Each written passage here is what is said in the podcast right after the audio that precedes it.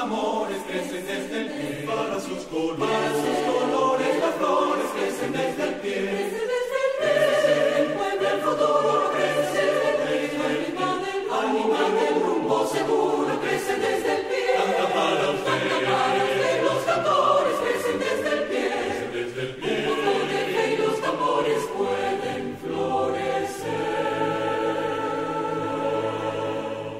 que escuchan de fondo es Crece desde el pie, canción compuesta por el fallecido cantautor, poeta y periodista uruguayo Alfredo Citarrosa, interpretada por el Orfeón Universitario de la Universidad Central de Venezuela, UCB, en una versión dirigida por el también fallecido Raúl Delgado Esteves, con arreglo vocal de Liliana Cangriano. La canción fue originalmente grabada por Citarrosa como parte de un álbum editado en el año 1981, hace justamente 40 años, y desde entonces es de las preferidas de las agrupaciones corales latinoamericanas, en especial las universitarias. Una de las razones es que sus versos inspiracionales están cargados de metáforas que llaman a la lucha por los ideales e invitan a comprender que todo lo que se procura en la vida requiere de esfuerzo, tesón y paciencia, porque nace desde la base o como dice la canción, crece desde el pie. Comenzamos nuestro programa con esta melodía, no solo por el hermoso trabajo vocal del Orfeón de la UCB, patrimonio artístico de la Universidad Venezolana y del país, sino porque desde Universate queremos promover mensajes que sugieren la resurrección de la esperanza en tiempos difíciles. A fin de cuentas, y parafraseando uno de los versos de la canción, después de la noche, la aurora crece desde el pie.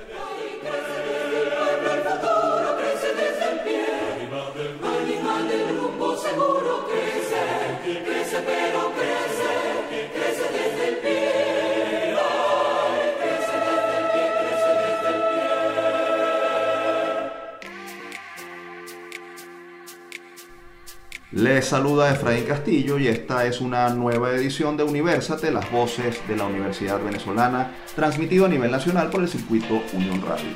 Hoy la coanfitriona de este espacio, Tamares Lupis, no puede acompañarnos, pero sabemos que está muy pendiente escuchándonos y además que la próxima semana la tendremos de vuelta. Les recordamos que este programa es producido por Unión Radio Cultural y la Dirección General de Comunicación, Mercadeo y Promoción de la Universidad Católica Andrés Bello. En la jefatura de producción están Inmaculada Sebastiano y Carlos Javier Virgües. En la producción, José Ali Linares y Miguel Ángel Villanzar. Y en la dirección técnica están Fernando Camacho y Giancarlos Caraballo. Sean bienvenidos a Universate, las voces de la Universidad Venezolana. Para este equipo es un honor recibirlos nuevamente en este espacio de difusión y encuentro de los hacedores de la academia. Hoy tendremos un episodio variado en el que combinaremos noticias, entrevistas a universitarios destacados, recomendaciones de expertos de la academia e iniciativas educativas novedosas, todo con pinceladas musicales de emblemáticas agrupaciones universitarias. Por lo pronto, comenzaremos con nuestro recorrido por el acontecer universitario nacional en nuestra sección Actualidad Universitaria.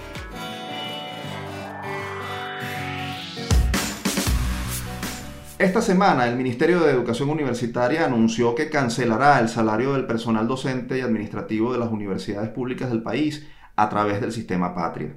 La decisión fue comunicada por el director del programa administrativo financiero de la OPSU, Oficina de Planificación del Sector Universitario, Omar Oberto, quien notificó a través de Telegram a los representantes de las instituciones educativas que debían enviar los datos de nómina de todos los trabajadores para proceder al pago a partir del 8 de marzo.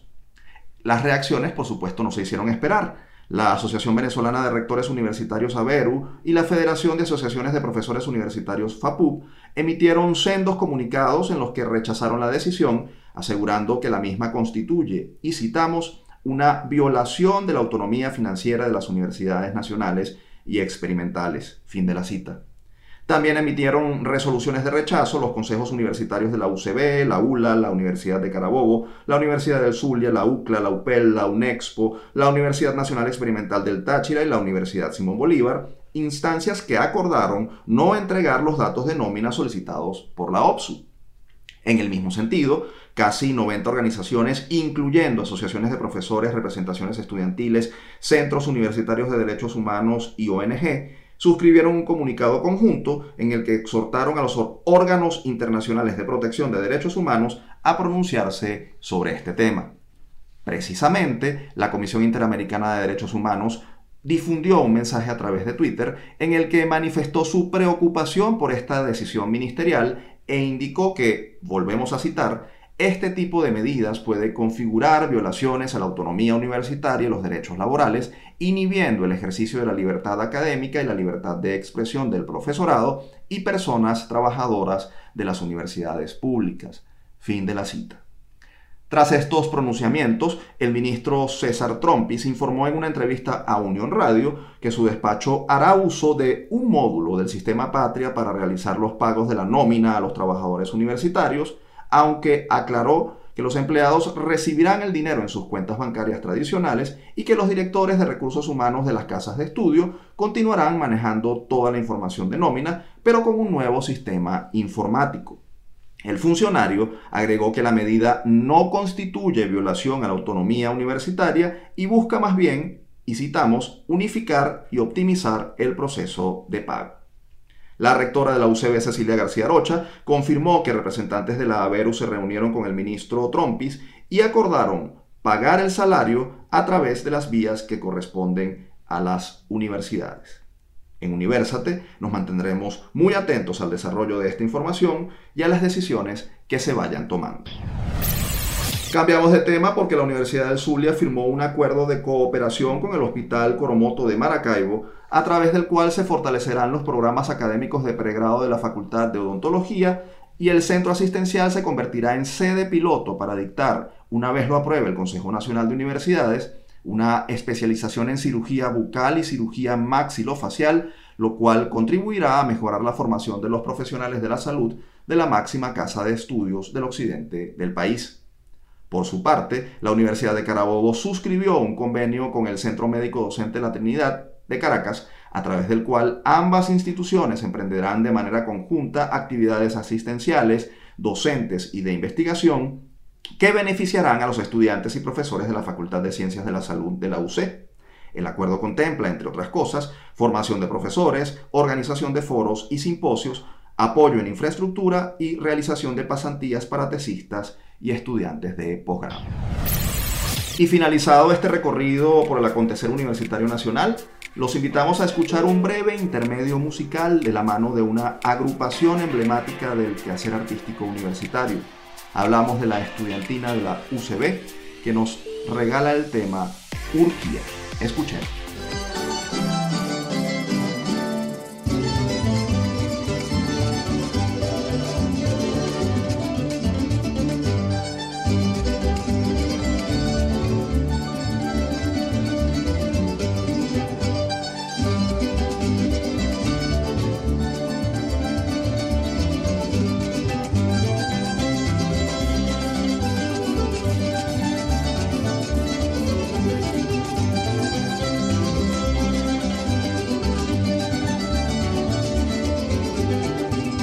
Escuchábamos un fragmento de la melodía Urquía interpretada por la estudiantina universitaria de la UCB, agrupación que este 2021 celebra 62 años, exaltando a través de la música lo mejor de la venezolanidad.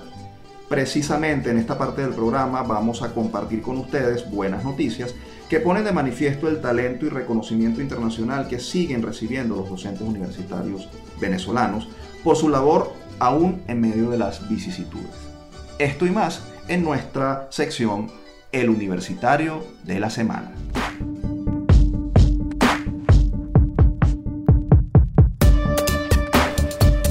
Les contamos que la profesora Natalie Moreno, investigadora del Departamento de Conversión y Transporte de Energía de la Universidad Simón Bolívar, USB, fue premiada con el J. Cordell Breed Award for Women Leaders que otorga la Sociedad de Ingenieros Automotrices SAE prestigiosa organización internacional que agrupa a más de 80.000 profesionales del área en todo el mundo.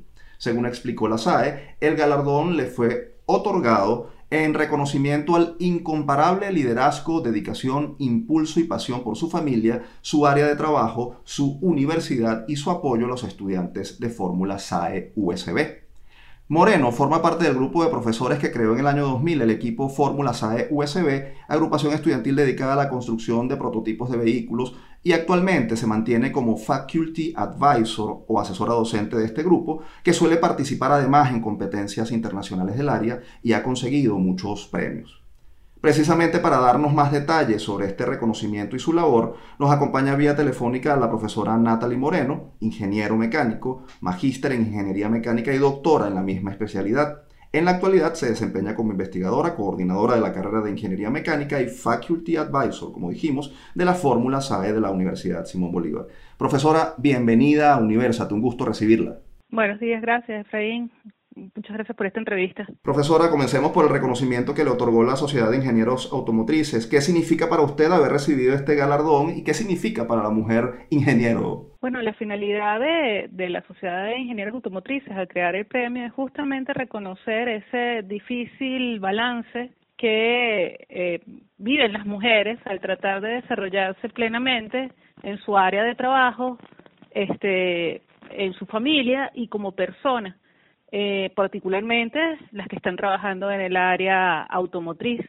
Y, y lo que se busca es destacar el balance en su vida. Por supuesto, esas mujeres que reciben el premio están dedicadas de una forma u otra a las áreas que tienen que ver con, con SAE, que en mi caso sería la parte de la academia y el ser faculty advisor del equipo Fórmula SAE de la Universidad Simón Bolívar. Profesora, usted tiene más de 20 años formando generaciones de ingenieros a través de iniciativas como ese equipo, el equipo Fórmula Bajo SAE. ¿Cuál es la importancia de este tipo de actividades formativas extracurriculares?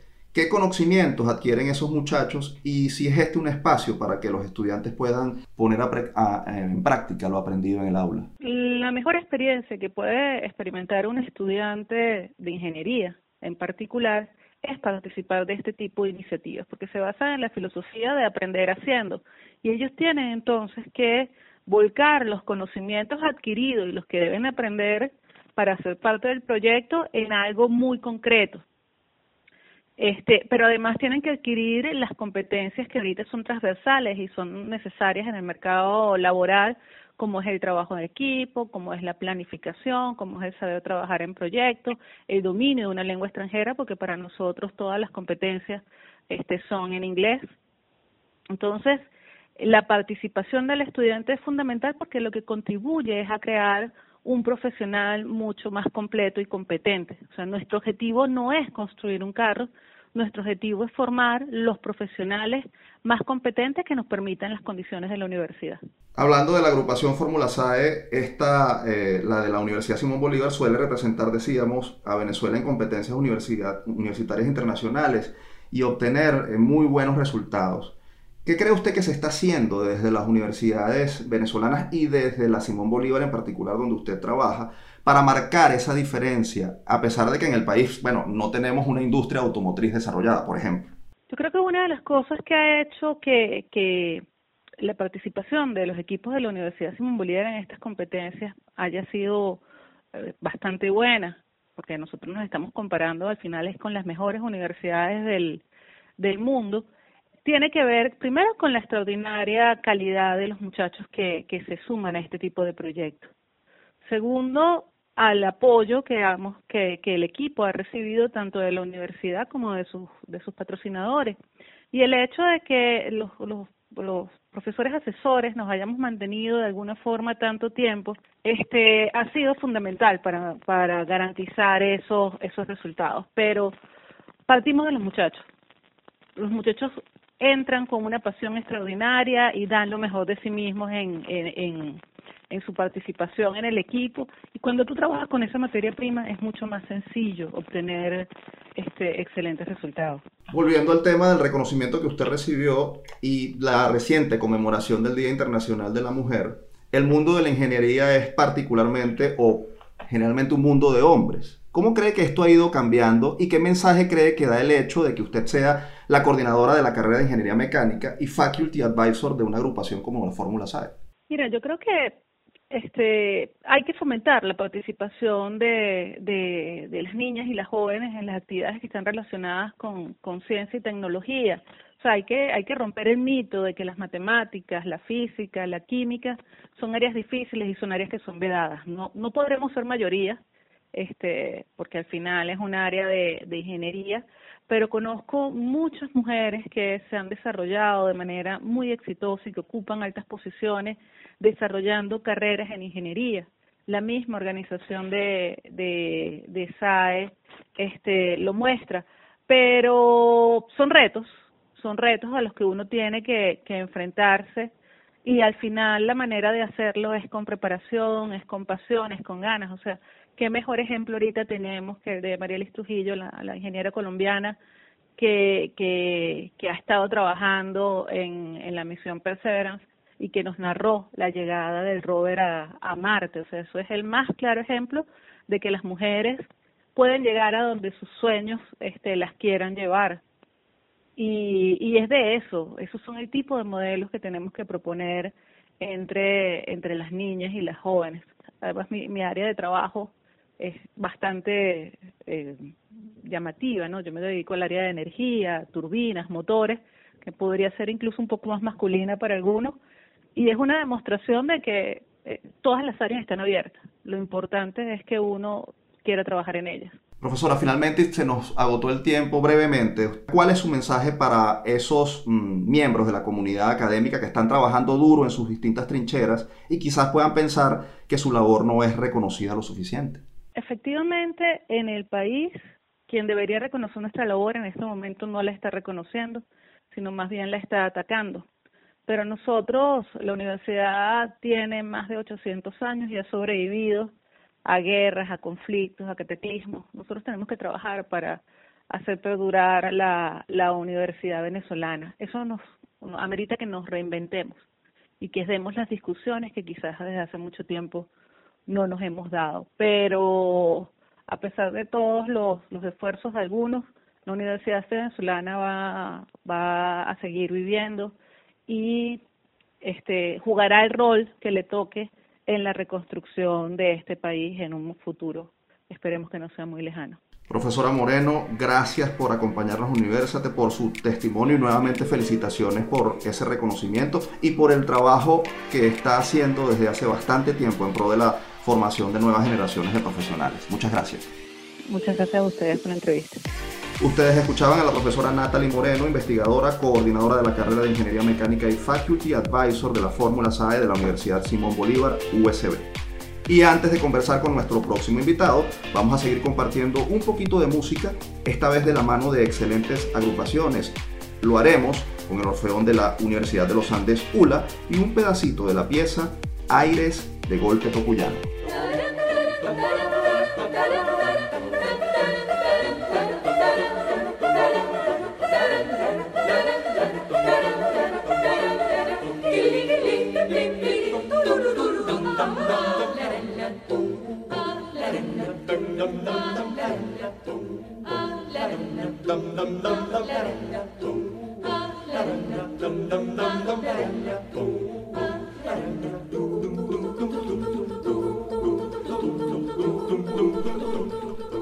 Definitivamente qué sabrosa es la música venezolana. Lo que oímos es un pedacito de aires de golpe tocuyano, melodía del folclore nacional con arreglos corales de Gilberto Rebolledo, interpretada por el Orfeón de la ULA. Y con este fondo musical que inspira, vamos a darle paso a otra iniciativa que nos muestra cómo las universidades no se rinden y pese a la pandemia siguen adelante con sus programas de enlace con las comunidades. Quédense a escuchar lo que les tenemos a continuación en nuestra sección Todo me sirve, nada se pierde.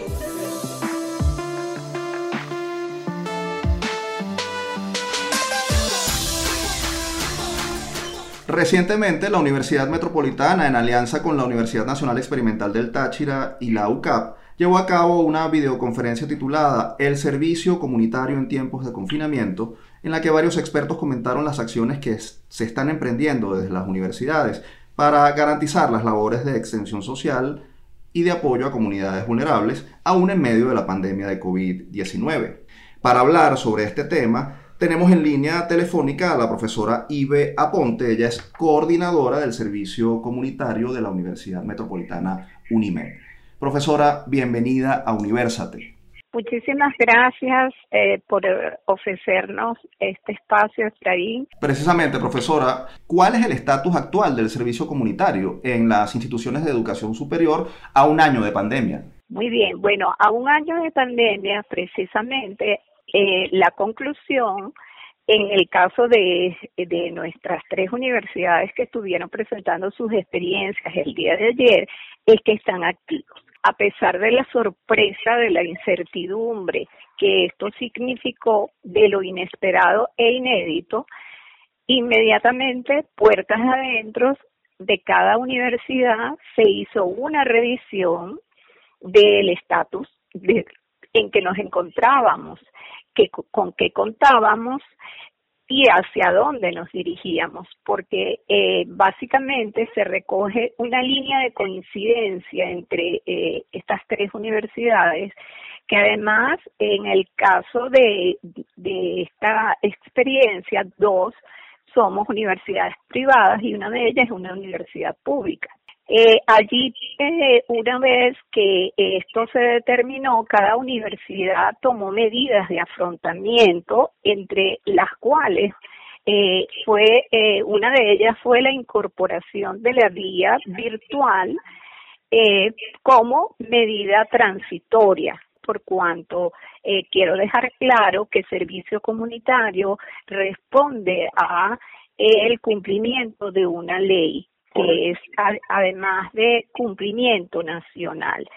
Y esto pues tiene unas líneas muy claras de obligatoriedad para la graduación de los todos los estudiantes de pregrado en educación superior y para las instituciones educativas de educación superior también la obligatoriedad de eh, generar las condiciones para que los estudiantes logren hacer su servicio comunitario. Precisamente, ¿cómo, cómo ha sido la, la, virtualidad, cómo se ha asumido para hacer posible el cumplimiento de esa, de esa norma y para mantener esa vinculación con las comunidades? Eso nos llevó a cada universidad a plantearnos eh, nuevas vías para eh, poder eh, atender es, estas situaciones. Allí se acortó la brecha tecnológica eh, con respecto al uso de plataformas eh, virtuales, aulas virtuales y con las comunidades y los aliados también este, eh, establecimos primero que nada un diagnóstico de sus recursos y posibilidades eh, desde el punto de vista de la tecnología y allí encontramos que la mayoría pues eh, el acceso con ellos es vía telefónica a través de la aplicación WhatsApp o Telegram. Y eso, eh, eso ha significado también una nueva opción de servicio desde eh, incluso las propuestas eh, de, de proyectos que tenemos, porque allí también pues todos los estudiantes y los profesores tutores se han con, congregado a eh, contactar a la comunidad eh, por videollamadas, o sea, haciendo más posible la, la, la opción de, de tocarlos cercanamente. Profesora, se nos agotó el tiempo y quisiera preguntarle esto finalmente. ¿Cuál es el futuro del servicio comunitario para garantizar que siga cumpliendo ese objetivo en esta pospandemia que, que se nos avecina? Eh, primero que nada, mantener lo que han sido lecciones eh, aprendidas durante este año. Luego, eh, continuar en este foro de eh, intercambio y reflexión para garantizar que nuestras comunidades tengan el, eh, el servicio que hasta ahora les hemos estado ofreciendo y el proceso que nos indica la metodología que es eh, aprendizajes compartidos con una mirada pedagógica. Y desde allí, pues cada universidad ha utilizado sus potencialidades para que este impacto vaya un poco más allá eh, y aumente incluso la calidad de posibilidades dentro de una situación que per se es bastante desafiante para todos. para todos los actores. La comunidad más asistida se ha sentido en reciprocidad, en solidaridad, porque eh, se ha visto asistida. Y en post pandemia nos preparamos indudablemente a acercamientos más certeros, a entregas más cercanas con nuestras comunidades, eh, desde, por supuesto, la protección y el resguardo de, todos. Profesora, gracias por ofrecernos estas consideraciones tan valiosas sobre un tema que por supuesto es muy importante para estudiantes, profesores y para la sociedad venezolana en general en la relación con mm, sus universidades. Muchas gracias por, por atendernos. Muchísimas gracias a ustedes por este espacio. Gracias, profesora. Ustedes escuchaban a la profesora Ibe Aponte, coordinadora del Servicio Comunitario de la Universidad Metropolitana. Ha llegado el momento de hacer la primera pausa en nuestro programa. Al regreso, venimos con más de Universo.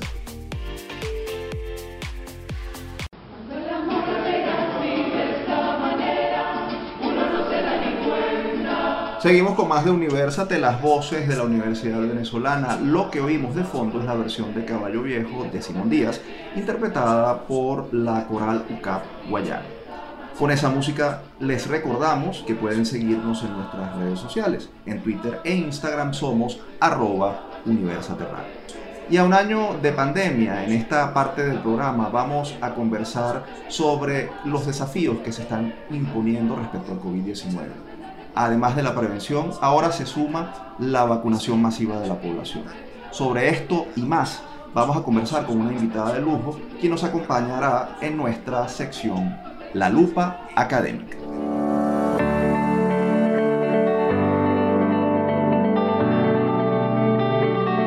El pasado 3 de marzo se anunció la presencia en el país de varios casos de COVID-19 causados por la variante brasileña del coronavirus. Es por ello que la Academia de Ciencias Físicas, Matemáticas y Naturales y la Academia Nacional de Medicina emitieron un comunicado en el que se afirma que las evidencias preliminares indican que esta variante pudiera ser más transmisible que el virus que actualmente circula en Venezuela. El texto detalla que la forma más efectiva de limitar la propagación de esta nueva variante viral y de proteger a la población es redoblar los esfuerzos para cortar la cadena de transmisión del virus. También mantener y reforzar las medidas de prevención basadas en el uso de mascarillas, distanciamiento físico y la higiene personal con énfasis en el lavado de manos. El comunicado académico agrega que se hace imprescindible asumir la campaña de vacunación masiva contra la COVID-19 con un sentido de urgencia y una concienzuda planificación. Precisamente para hablar sobre este tema vamos a recibir en Universate a la profesora Mireya Rincón de Goldwasser. Ella es profesora investigadora de la UCB y presidenta de la Academia de Ciencias Físicas, Matemáticas y Naturales de Venezuela, ACFIMAN. Bienvenida a Universate, gracias por aceptar la invitación, profesora. Muchísimas gracias a ti por, por darnos chance a, tener contacto contigo y con tu audiencia y poder expresar las cosas que nosotros estamos sacando en relación a la COVID-19. Profesora, escuchó la presentación, llegó la variante brasilera. ¿Qué tan grave es el arribo de esta nueva, eh, de esta variante y qué políticas públicas deben promoverse para que la población no se infecte masivamente ante lo que está ocurriendo con pandemia en el país? Bueno, fíjate, estas variantes que están ocurriendo, que llegó, la que, la que se determinó en el genoma, es la, la variante brasileña, pero se, sabe que ha habido variantes en, tanto en Brasil como en el Reino Unido inicialmente, como en África del Sur, y además también en, en California recientemente. Entonces, yo siempre digo, para, para tener nosotros resguardarnos de, de la situación, tenemos que hacer dos cosas, la responsabilidad nuestra como ciudadanos, que tú lo acabas de nombrar, lo acabas de decir porque leíste lo que, lo que escribimos con respecto a la distancia, al no reunirse en sitio cerrado una cantidad de personas, usar lavado de manos y la mascarilla de manera apropiada. A mí no me gusta llamarla tapaboca porque realmente es importante que las fosas nasales también estén tapadas. Y por el otro lado, una responsabilidad que debe ser mayoritaria, bueno, no mayoritaria, pero muy importante de parte del Estado, de parte del Estado. ¿Por qué? Porque si no existe eso, no vamos a poder vencer lo que está ocurriendo. Por ejemplo, esta es una pandemia, hay que decirlo, que es emergente y hay cosas que todavía. Ahora, Venezuela, en, esta, en nuestro país, sigue manteniendo una capacidad diagnóstica centralizada. ¿Qué quiere decir eso? Que prácticamente el Instituto Nacional de Higiene es el, el centro para hacer las, las pruebas y no hay suficiente laboratorio para que lleguen esas pruebas rápidamente y saber cuántos contagiados tenemos. Fíjate, estamos en, en, un contagio avanzando, en una onda, si se quiere, expansiva, y sin embargo lo que se reporta sigue siendo 500 infectados. Entonces nosotros es necesario que haya una, una comunicación, una información, sería la palabra, una información correcta, donde se diga exactamente, porque muchos de los cálculos que nosotros hacemos y de, y de, de, de las proyecciones están basadas, basadas en los datos oficiales que, que, que conocemos claro. y tenemos que corregirlos, porque no son, bueno, porque hay que corregirlo. Vamos a dejarlo hasta ahí. Claro, eh, eh, eh, el subregistro es, es, es mucho, eh, profesora. Estamos muy por encima de la cifra oficial. La, bueno, te habla de fase expansiva. Seguimos en fase expansiva. No es que, no- bueno, fíjate tú, no es que estemos no tan expansiva como fue, ah, lo- lo- nosotros tomamos tres escenarios. Tú cuando haces una proyección, eh, tomas varios escenarios y ves las condiciones en las cuales estás haciendo ese escenario. Entonces hicimos tres, tomamos tres. Uno, tomando en cuenta eh, las pruebas PCR oficiales y eh, eh, corregidas para lo que se llama el- la positividad. La positividad simplemente es cuántos cuántos este, personas dan positivo en relación al número de pruebas que se hicieron. Y esa, esa positividad no debe ser, de acuerdo a la Organización Mundial de la Salud, no debe ser mayor de un 10%. Bueno, a nosotros nos está dando aquí un 24%, o sea, muy elevado. Entonces hay que aumentar el número de pruebas. Luego, si tú tomas en cuenta el número de fallecidos también, oficialmente, oficialmente, que lo a, a través, lo, lo hicimos a través de- del colegio, del Imperial College de Londres, y, y también tomamos en cuenta, tomamos en cuenta de resultados este, sospechosos que se tienen de enfermedades pulmonares, por ejemplo. También, to- haciendo esos tres escenarios, los resultados que a nosotros nos dan comparados con los oficiales siempre están como un 25% superiores a lo que se está reportando. Por eso entonces es tan importante la prevención, como usted eh, mencionaba, y la información transparente. Ahora, eh, profesora, están llegando al país vacunas eh, rusas y chinas y el gobierno ha anunciado o ha, ha iniciado el proceso de vacunación. ¿Qué mensaje ofrecerle a la población sobre este tema, sobre las vacunas? Eh, ¿Debemos vacunarnos? ¿Qué debe hacer el Estado respecto a este plan de vacunación? Mira, fíjate, el plan, el gobierno tiene la responsabilidad de hacer una, una organización nacional de vacunación masiva. ¿Qué quiere decir eso? Primero, que nosotros, el gobierno tiene la obligación de adquirir suficientes va- vacunas para la población y suficientes vacunas que hayan para dos dosis, porque prácticamente todas las vacunas este recomienda realizar una segunda una, segunda, dosis. Correcto. Sí. Y además tiene que haber un plan de cómo vacunar, tiene que haber un protocolo a quiénes se va a vacunar primero y quiénes va a hacer luego y tener un sistema de salud preparado para ayudar vac- vacunaciones masivas. ¿Qué quiere decir eso? Tenemos que tener suficiente personal de- este, dedicado a la salud para que inyecte o ponga las vacunas a las personas que hay que realizárselas. Luego tiene que ver quiénes son las personas más afectadas por eso. Yo estoy de acuerdo en que los más afectados tiene que ser el personal de salud, médicos, enfermeras, etcétera. Pero luego hay una población mayor que eh, también corre grandes riesgos si no se vacuna. Claro. Y así sucesivamente. Y si se eh, va a llamar, por ejemplo, a tener clases presenciales,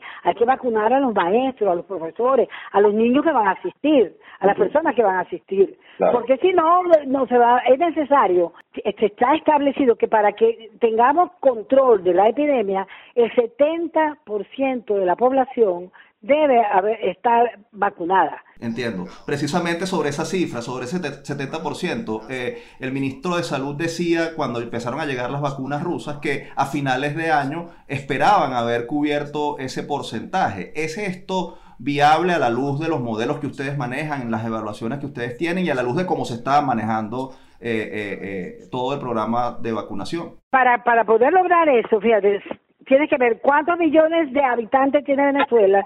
Somos, vamos a poner que sean 20, son 25, pero vamos a decir, para redondear, 20 millones de habitantes. Si necesitamos ponerle dos dosis a cada uno, necesitaríamos 40 millones de de, vacunas para hacer y eso no lo tenemos. Nosotros vamos a tener, hay que tener dos maneras de, de lograr vacuna. Una, mm, que la compre el Estado, me da, pagando a la a las personas que la fabrican y la otra a través del, del, de un convenio COVEX que tiene la Organización Panamericana de la Salud. de acuerdo con eso, la información que yo tengo es que por por por por la, de la rusa iba a llegar alrededor de 6 millones, supuestamente. Y, de otras que se iban a alcanzar también a comprar una, una gran cantidad de vacunas, se iban a adquirir por el, por el COVID.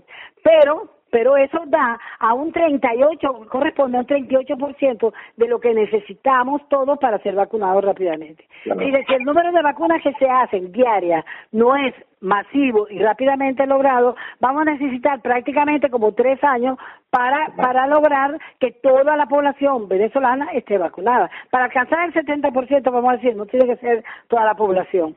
Eh, profesora, doctora, eh, la CIMAN se ha puesto a la orden para asesorar a las autoridades sanitarias sobre el plan de vacunación. ¿Ha habido encuentros? ¿Hay disposición de las autoridades? Y bueno, ¿qué balance puede hacer respecto a eso? Bueno, fíjate, la Academia Nacional, la Academia de Ciencias Físicas, Matemáticas y Naturales, no ha sido contactada por el gobierno para participar en, ese plan. Y no, tengo ninguna información que te pueda dar de quiénes van a formar parte o quiénes ya formen parte de ese de ese plan que debe estar de, nacional para lograr la vacunación. Entiendo. Yo no tengo la información, no te puedo decir, pues, pero bueno, hay que hacerlo, hay, hay que hacerlo urgentemente, porque ¿qué es lo que pasa? Aquí la, la velocidad de, de, de eh, vacunar a las personas es importantísima, porque ya tenemos una variante que era brasileña, y a medida que va pasando el tiempo, puede haber otras variantes. Porque puede llegar personas de afuera, puede entrar por, por los países, por, por, la, por la frontera, etcétera. Ah, puede haber otras variantes presentes. Y además, por ser una, una pandemia emergente, como te dije inicialmente, no, no sabemos exactamente una vez a las personas que ya le dieron, ya padecieron la enfermedad, cuánto tiempo ellos se, se mantienen inmunes a volver a contraerlo. Fíjate tú, ¿cómo se descubrió esta variante brasileña? En una persona que fue reinfectada, o sea, ya había padecido la enfermedad. Entonces, para poder vencer esa situación, tenemos que proceder rápidamente a que toda la población, o la mayoría de la población, por lo menos el 70%, haya sido vacunado. Profesora, se nos agotó el tiempo y este tema sin duda es eh, da, para, para, seguir conversando sobre por mucho tiempo, pero bueno, esperamos tenerla en una próxima oportunidad y estamos muy pendientes porque estamos cumpliendo un año de pandemia y bueno, la situación no sigue resuelta ni en el mundo y bueno, en Venezuela al parecer tampoco. Exactamente. Y a mí me preocupa que viene Semana Santa. Ajá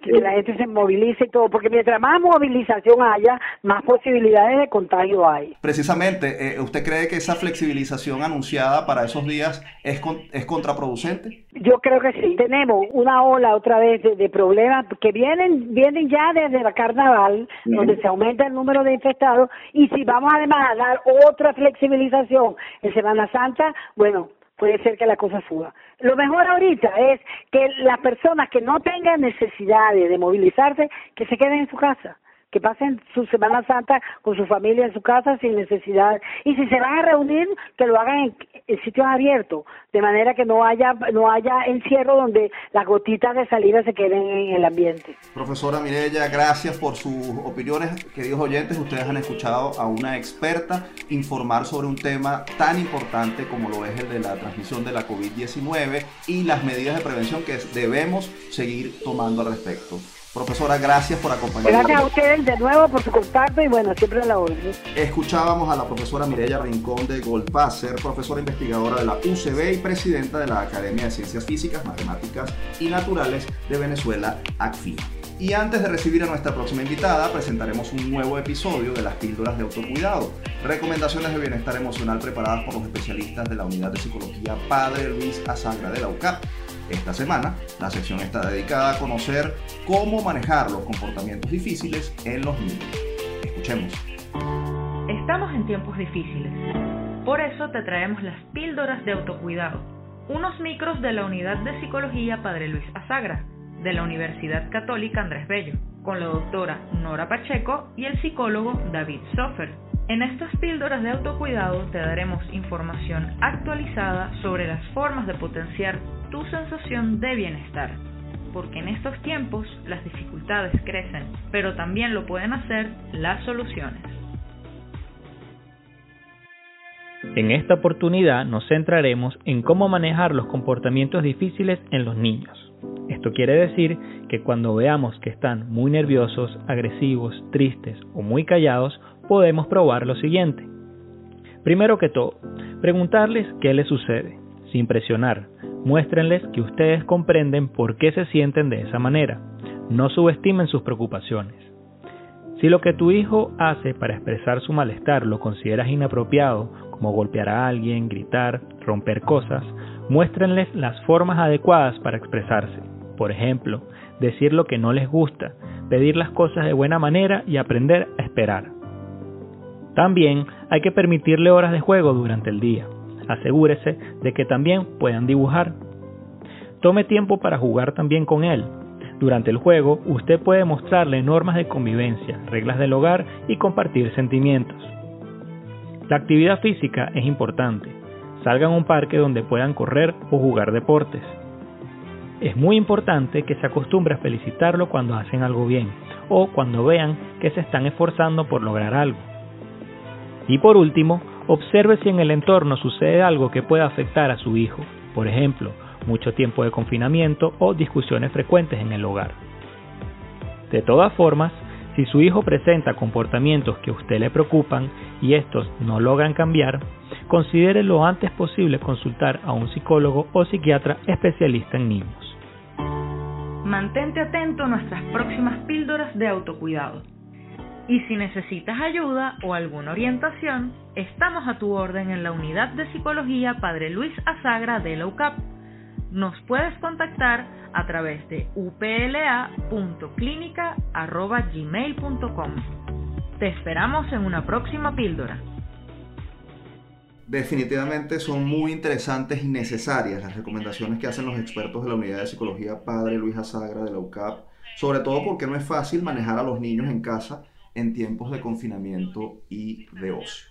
Y bueno, después de esta eh, recomendación, de estas recomendaciones, para esta última parte del programa, les traeremos una mm, iniciativa que no es universitaria, pero se enfoca precisamente en los niños. Básicamente busca fomentar el aprendizaje en ellos y fortalecer la educación a través de contenidos novedosos transmitidos por la radio. ¿Quieren saber de qué se trata? Entonces los invitamos a escuchar en Agenda.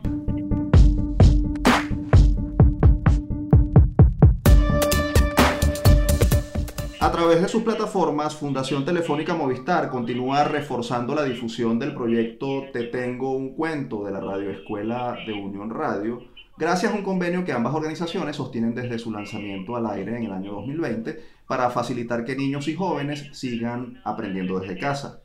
Con el lanzamiento de la quinta temporada de esta iniciativa, el proyecto amplía su repertorio con una selección de más de 50 audiocuentos de literatura infantil universal que podrá llegar a más niños y niñas gracias a esta iniciativa.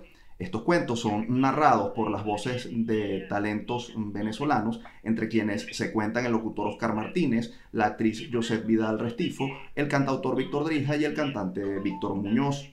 Recordemos que el proyecto Te Tengo un Cuento eh, circula principalmente a través de la programación eh, cotidiana de Unión Radio Cultural. Pero para brindarnos más detalles sobre el apoyo que brinda la Fundación Telefónica, una buena noticia sin duda en medio de, esta eh, situación de pandemia, nos acompaña vía telefónica Inesandra Machado, ella es vicepresidenta de Relaciones Corporativas y Fundación Telefónica Venezuela. Inesandra, bienvenida a Universa, te gusto en recibirte.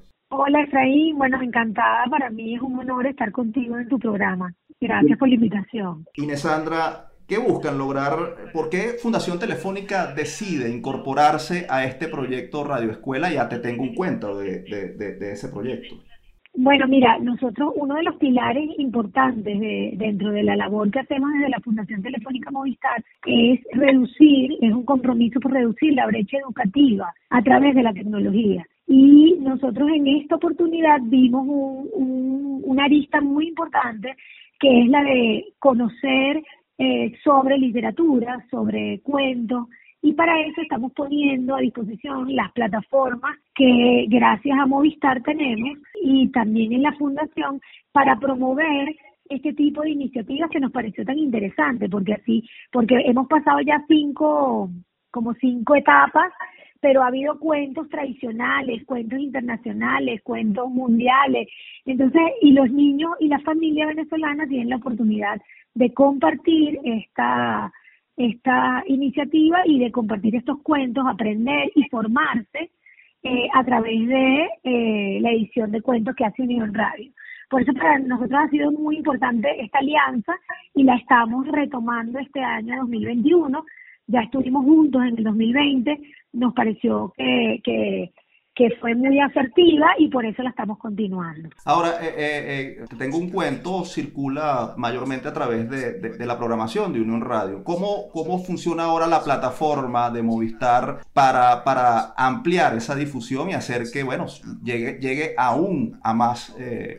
oyentes. Bueno, mira, nosotros tenemos la plataforma de SMS, que de, hecho es muy efectiva porque llega a más de 8 millones 400 mil clientes en donde continuamente estamos promoviendo este tanto la visita a, a, a escuchar los fines de semana este la, la programación cultural como en el canal de YouTube de la Radio Escuela de Unión Radio, que es donde están alojados los cuentos. Entonces nosotros qué hacemos, eh, promovemos, eh, eh, informamos y decimos, mira, estos son los últimos cuentos, no te pierdas esta historia, y adicionalmente, nosotros tenemos una red de salas digitales en toda Venezuela, son 42 salas digitales, en donde nosotros, dentro de las actividades de formación que hacemos en esas salas, hemos incluido el repertorio de cuentos de, del programa de Unión Radio.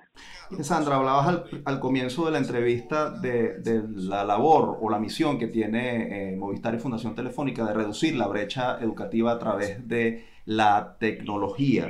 ¿Qué otras iniciativas eh, se están llevando adelante desde Fundación Telefónica como esta de apoyo a un proyecto como Te Tengo un Cuento para, bueno, para hacer eh, posible esa, esa reducción de la brecha en el caso venezolano en medio, por supuesto, de una situación como la, de la pandemia, de la que se está cumpliendo un año, por cierto. Mira, nosotros eh, creemos muchísimo en las alianzas. El año pasado tuvimos una alianza también este con un cyberbullying, pero nuestro eh, programa bandera es Pro Futuro, que es un programa de formación de plataformas eh, digitales en donde damos formación a profesores y a niños de, en, en una serie de contenidos que están diseñados desde la Fundación Telefónica y que van a todas partes de Latinoamérica. O sea, es un programa de Telefónica junto con la Caixa, a nivel global, este, que también tenemos en Venezuela y que inauguramos hace tres años, este, repartiendo equipamiento y comenzamos por la gobernación de Miranda. Y actualmente lo que estamos haciendo es formación a través de nuestras plataformas también.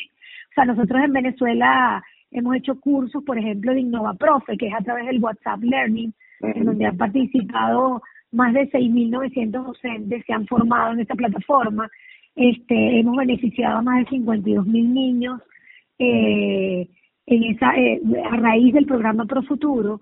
Este, además tenemos unas cápsulas este, que estamos desarrollando de Pro Futuro con 345 docentes, en donde hemos beneficiado también a un grupo importante de niños.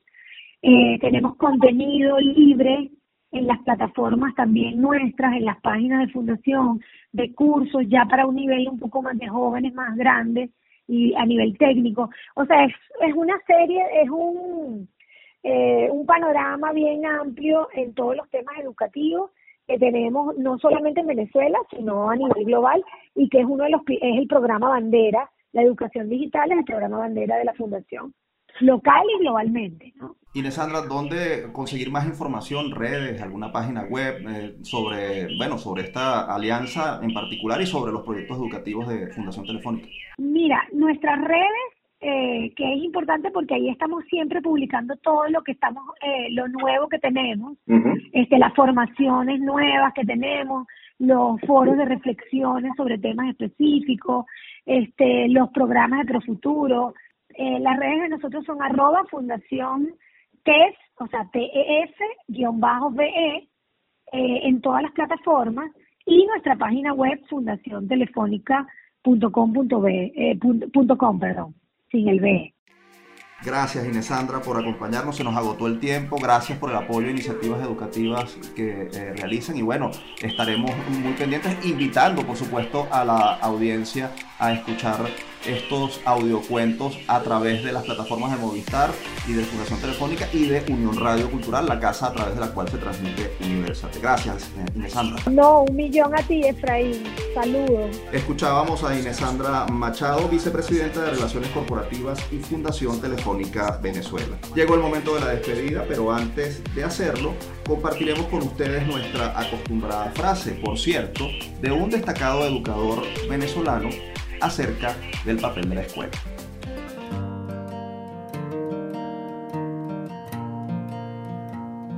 La escuela no puede ser reflejo de la sociedad que tenemos. La escuela debe ser el reflejo de la sociedad que queremos. Esta reflexión pertenece a Luis Beltrán Prieto Figueroa, educador, filósofo de la educación, abogado, político, poeta y crítico literario venezolano, expresidente del Congreso de la República y exministro de Educación de Venezuela. Este ilustre venezolano nació el 14 de marzo de 1902, por lo que en estas fechas se conmemora el centésimo décimo noveno aniversario de su natalicio. Ahora sí nos despedimos por hoy.